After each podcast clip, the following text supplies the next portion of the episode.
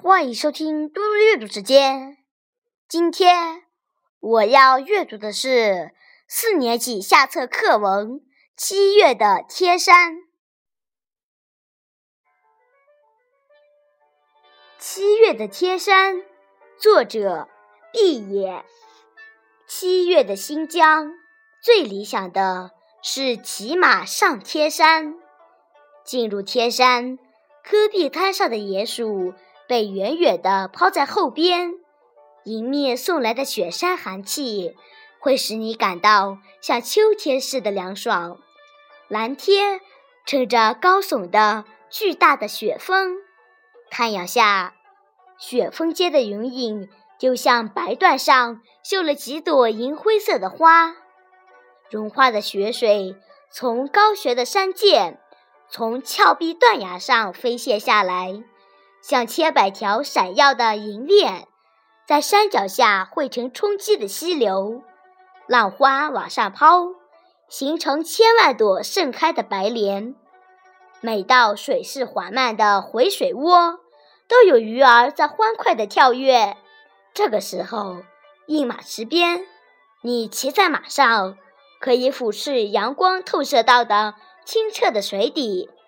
在五彩斑斓的溪水和石子之间，鱼群闪闪的灵光映着雪水清流，给寂静的天山增添了无限生机。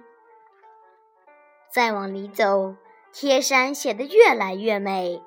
沿着白皑皑群峰的雪线以下，是蜿蜒无尽的翠绿的原始森林，密密的塔松像撑开的巨伞。重重叠叠的枝桠，漏下斑斑点点细碎的日影。骑马穿行林中，只听见马蹄贴在漫流在岩石上的水声，使密林显得更加幽静。